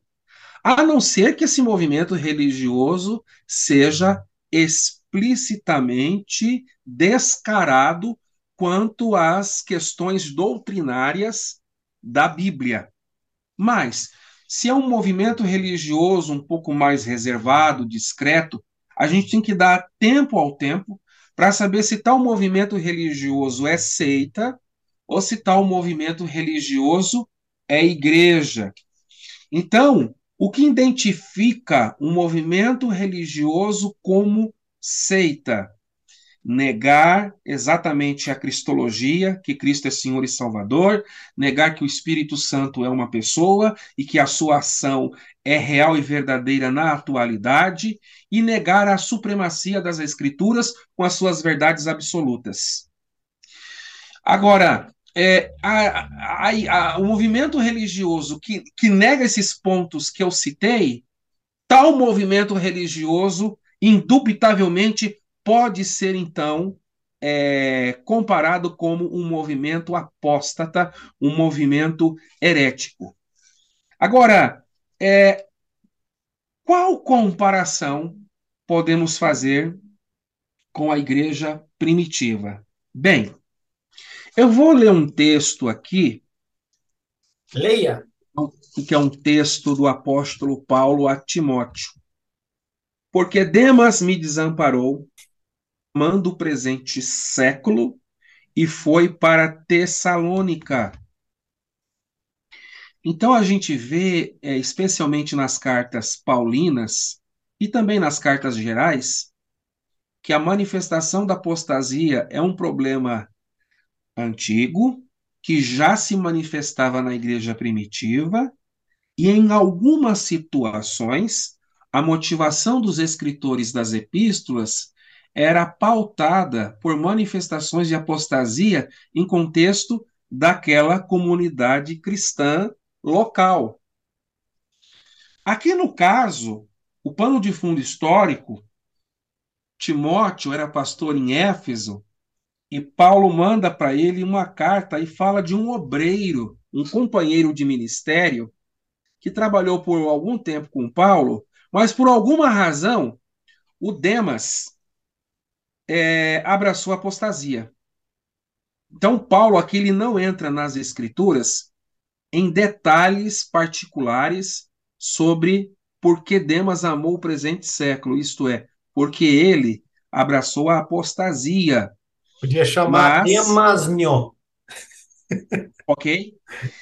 Mas, mas a, o, que, o que o texto aqui, o que eu quero tirar de lição para o texto é que os problemas da igreja primitiva com apostasia, e Paulo teve muito deles, João, na sua epístola universal, também ele teve problemas ali de apostasia, e o problema de. O caso do Demas, ele foi embora para Tessalônica.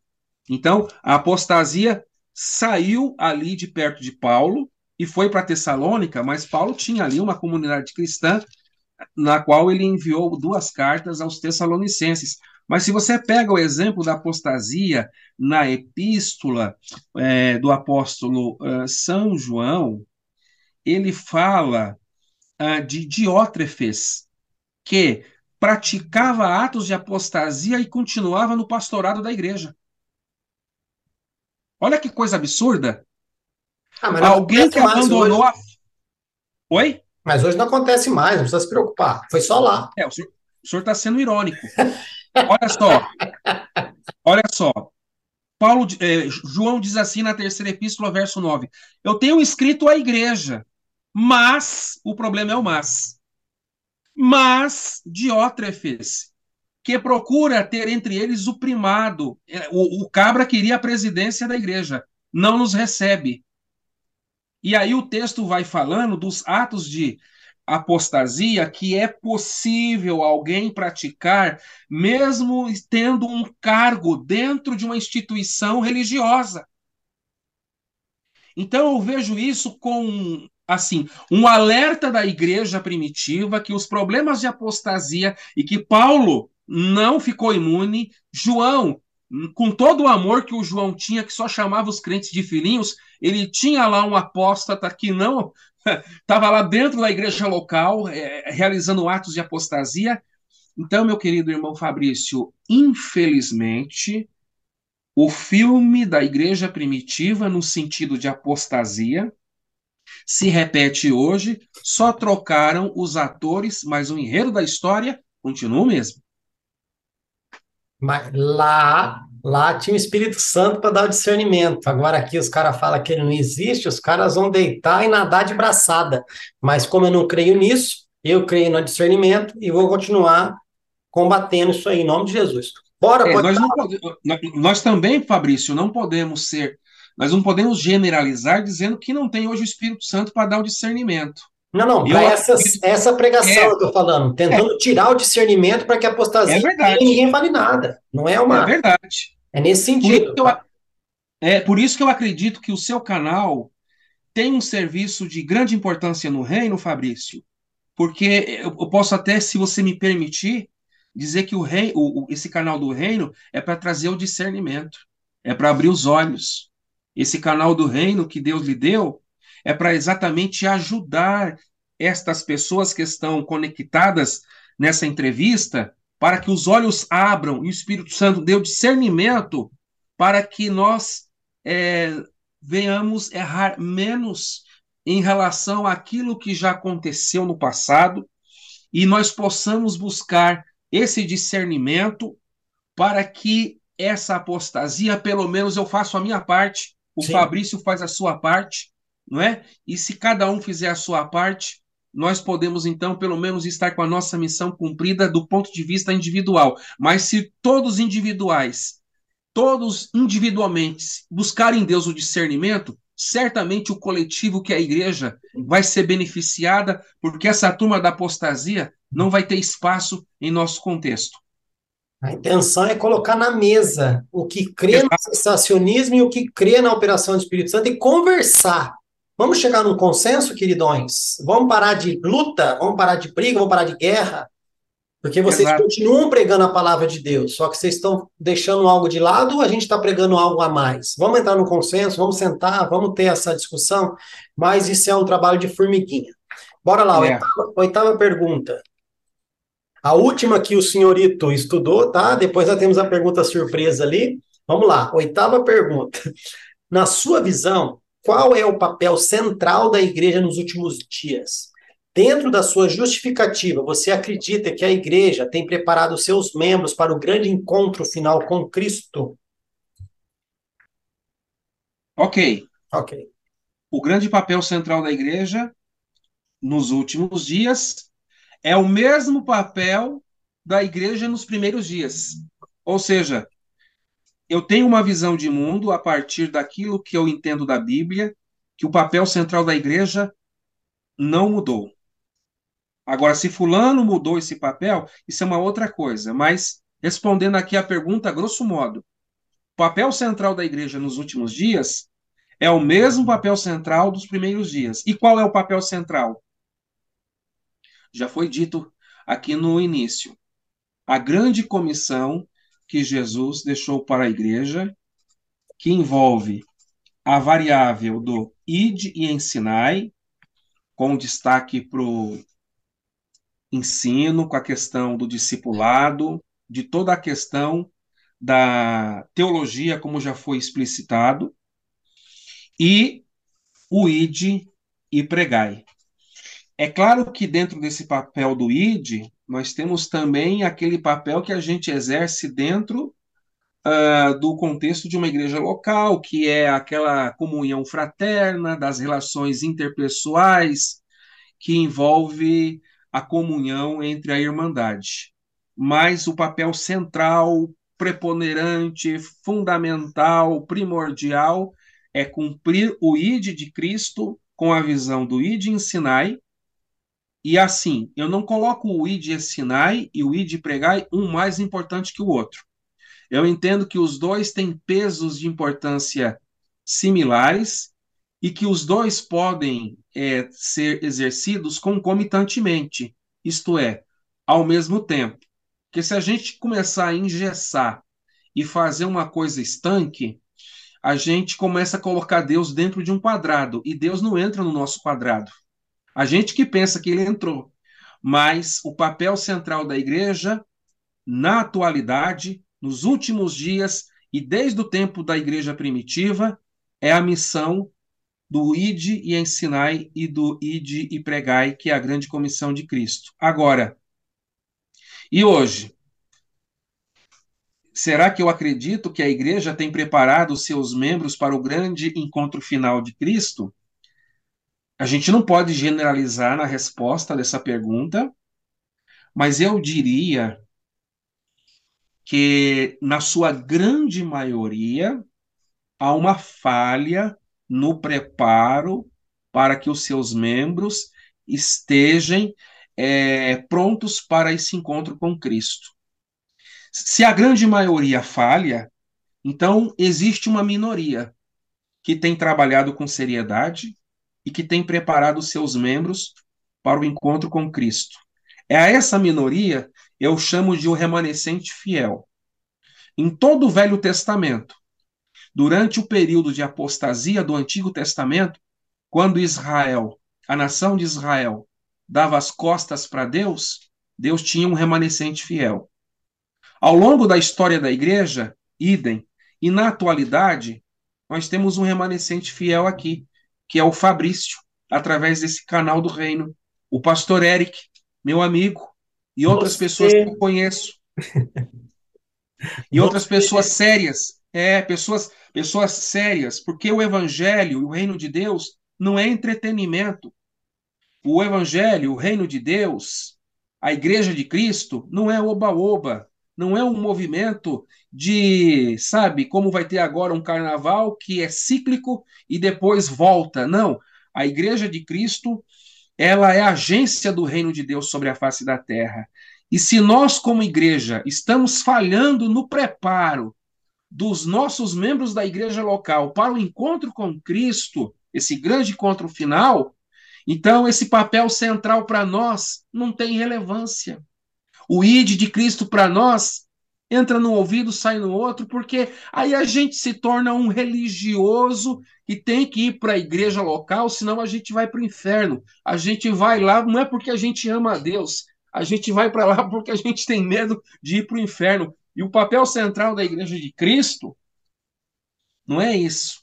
O papel central da igreja de Cristo é o exercício da grande comissão na sua mais alta é, relevância no ir de pregar, e no ir de ensinar, e no ir de ensinar, e no ir de pregar, a comunhão fraterna entre a irmandade, porque se houver uma comunhão fraterna entre a irmandade, a gente vai então quebrar essa barreira teológica das discussões da turma que é arminiano, da turma que é calvinista, da turma que é pré, da turma que é pós, da turma que é tricotomistas, dos dicotobistas e por aí vai. Então, essa polarização que a gente viu no Brasil nas últimas eleições presidenciais, infelizmente, essa polarização acontece no, no cenário teológico, infelizmente, dentro do contexto evangélico. E isso, quando acontece, a gente perde o foco. E o foco é o papel central da Igreja de Cristo. E em vez da gente preparar os nossos membros para o grande encontro final de Cristo, a gente está lá brigando com fulano, ciclano. Bem, enfim, eu acredito que há um remanescente fiel, Fabrício. E esse remanescente fiel, que é a minoria, é, está fazendo a sua parte, mas infelizmente a grande parte, a grande maioria que não tem cumprido com a sua responsabilidade cristã do preparo de membros, porque estão falhando no exercício do discipulado, é, é, é aquela brecha que eu falei para a multiplicação do pecado e da manifestação que graça na, na, na, no arraial evangélico. Então, nesse sentido, nós podemos concluir a resposta da pergunta de número 8, dizendo que a, a nossa visão de mundo deve ser a visão de Cristo. E a visão de Cristo é olhar para as terras que já não estão brancas para a ceifa. Então, rogai ao Senhor da Seara para que envie ceifeiros, os ceifeiros da última hora. Quem são os, os ceifeiros da última hora?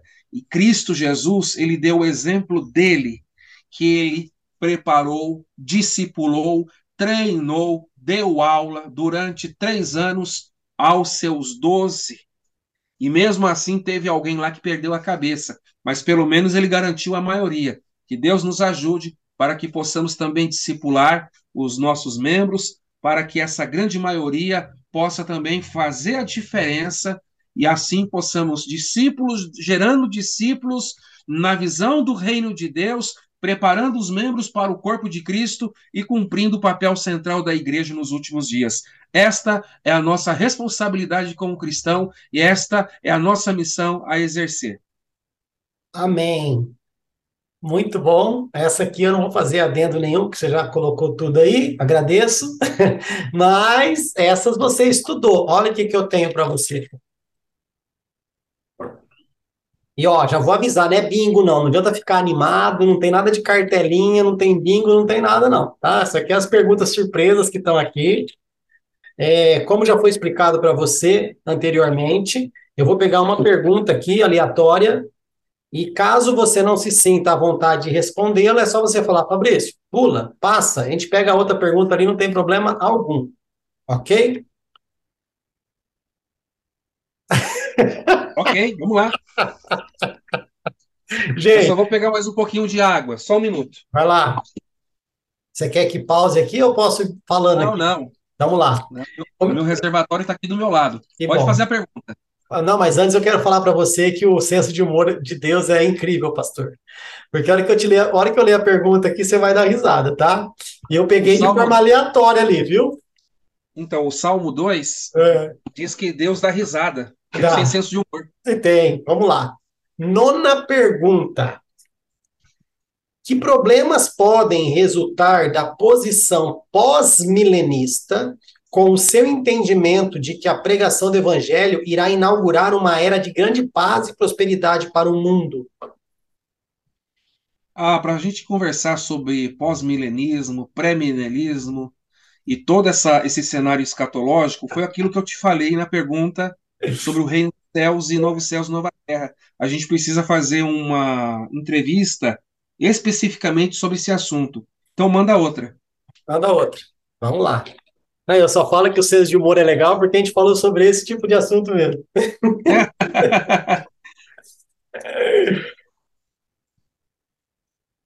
Vamos lá. Novamente, vamos tentar de novo. Nona pergunta.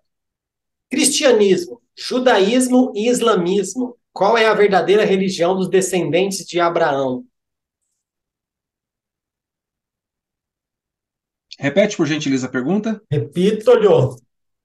Cristianismo, judaísmo e islamismo. Qual é a verdadeira religião dos descendentes de Abraão? Ok. Obrigado Responde, pela pergunta. Responde ou passa? Não, não, vamos lá. Então, Qual a, verdadeira, qual a verdadeira religião de quem? Dos descendentes de Abraão. Tá. Aí, eu, aí eu- você precisaria completar na pergunta quem são os descendentes de Abraão. Isaac Porque você tem, você tem Ismael. é, Is- Ismael, ok? Você tem Ismael, você tem Isaac, e você tem Paulo explicitando que nós somos filhos espirituais de Abraão. Sim. Então, é, a pergunta ela é muito lato, teria que ser um pouco mais estrita, porque falar de três religiões e jogar uma árvore genealógica de Abraão, a gente precisaria de tempo. Manda outra. Manda outra? Vamos lá. Manda. Será que, nós, será que nós consegue fazer a pergunta surpresa hoje? Vamos lá. Vamos É lá. porque a, a pergunta foi muito, é muito boa as suas perguntas. São Não. perguntas inteligentes, mas a gente, por uma questão de responsabilidade naquilo que eu falo, Sim, a gente sim. precisa é, ter um pouco de é, atenção nesse sentido. Não, fique em paz, pastor. Sinta-se em casa. Vamos lá. Terceira tentativa. Vamos lá. Vamos lá. Nona pergunta. Por que devemos crer que o Apocalipse ainda não se cumpriu? Ok. Agora vai. Não, vamos lá. Bora. A minha resposta, ela é dada a partir da teologia sobre a perspectiva pré-tribulacionista, Uhum. ok? Ok. Então, repete por gentileza a pergunta sobre o Apocalipse. Está dizendo porque. Vamos lá novamente. Eu tinha guardado, mas vamos lá. Eu pego de novo. Porque. De... Por que devemos crer que o Apocalipse ainda não se cumpriu? Ok. Por que, que o Apocalipse ainda não se cumpriu?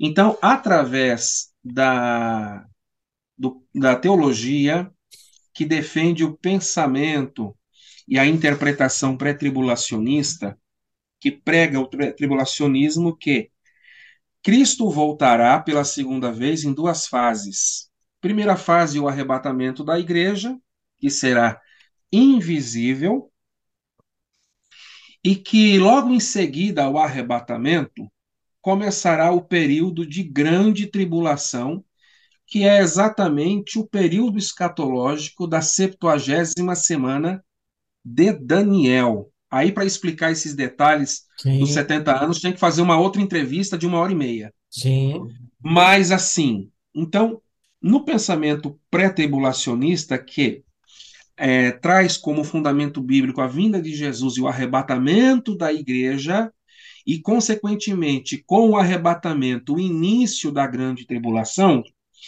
que é o período de sete anos, cuja contabilidade é feita com base no livro de Daniel, que é a- a- é os sete anos da septuagésima semana escatológica do profeta Daniel.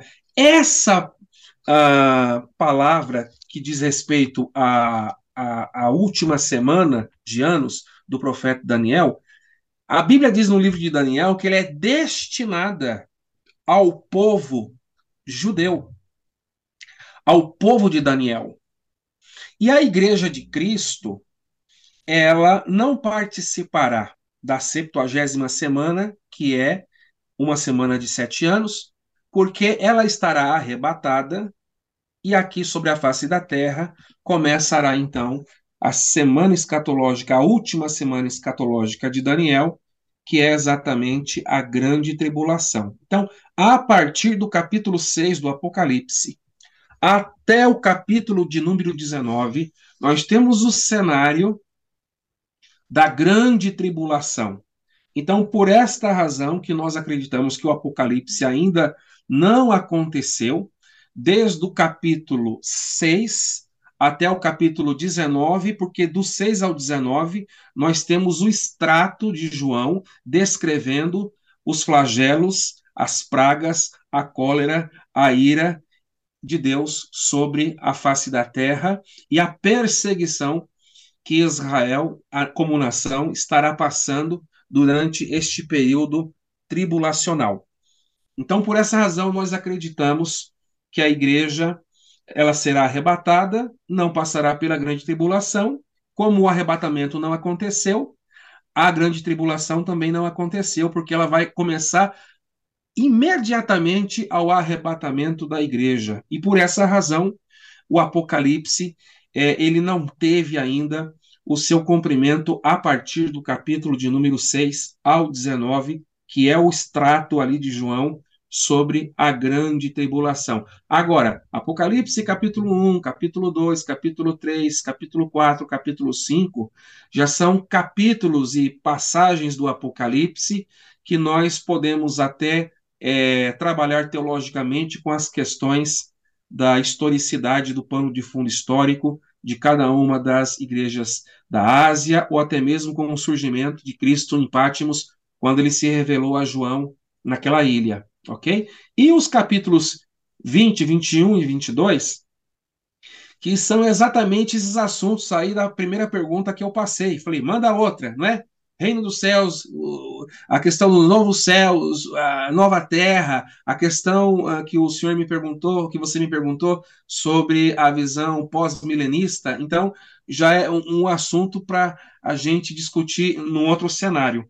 Mas o Apocalipse, é, ele ainda não teve a, o seu cumprimento, porque ainda falta Jesus voltar para arrebatar a sua igreja e, consequentemente, ter início a grande tribulação.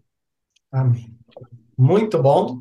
Eu quero crer que um dia seja possível, isso é vontade minha, tá, pastor? Não estou dizendo que isso é profecia, não estou dizendo que isso é revelação bíblica, nada disso, mas a minha vontade é que o Espírito toque no coração dessas linhas teológicas a respeito do fim, a respeito de Apocalipse, aquilo, aquilo outro, e coloque essas pessoas na mesa e traga uma convergência, porque todo mundo tem algo a, a, a contribuir e, ao mesmo tempo, tem algo para abrir mão e aceitar. E porque quem está sendo lesado com isso são as pessoas que nos seguem, são as pessoas que nos ouvem, são as pessoas que são discipuladas por nós. Não tem como, existir três linhas teológicas e as três estarem certas, uma vez que cada uma fala uma coisa. Uma está certa, duas está errada, ou as três estão erradas, mas as três estão certas, não dá. Alguém vai, vai ter que pagar a conta.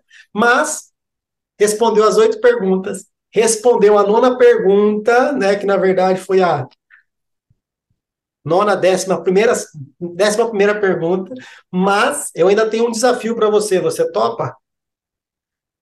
Vamos lá. E como o nosso querido pastor Éder William não fugiu da raia, vamos lá para o nosso jogo rápido. Pastor Éder, referente à Bíblia, qual testamento? O Novo Testamento. Livro favorito? O Evangelho segundo São Mateus. Livro mais complexo. O Apocalipse. Um personagem. O Senhor Jesus Cristo. Um ensinamento. O amor cristão explicitado por Paulo aos Coríntios. A Bíblia é? A palavra de Deus. Inspirada por? Pelo Espírito Santo. Pela, para qual tempo? Para todos os tempos. Qual o seu valor? inestimável. Para qual público? Para toda a humanidade. Contraindicação. É contraindicada as pessoas que são resistentes a ela. A leitura deve ser cotidiana. Sua importância é o sentido para a nossa vida. Começar igual o Galvão. Acabou! Acabou! Ainda bem que eu não estou perto aí para você não dar aquele abraço que o Galvão esmagou o pescoço do Pelé. É, nem à toa que vai ver o que aconteceu com o Pelé depois, né? Brincadeira. É, pastor, muito feliz aqui porque você passou aí pelas oito perguntas, pergunta surpresa. Essa questão aqui do jogo rápido é só para quebrar um pouco o gelo aqui, tá? Mas antes da gente finalizar, eu quero dar a você alguns minutinhos para você fazer as suas considerações finais a respeito da sua participação aqui.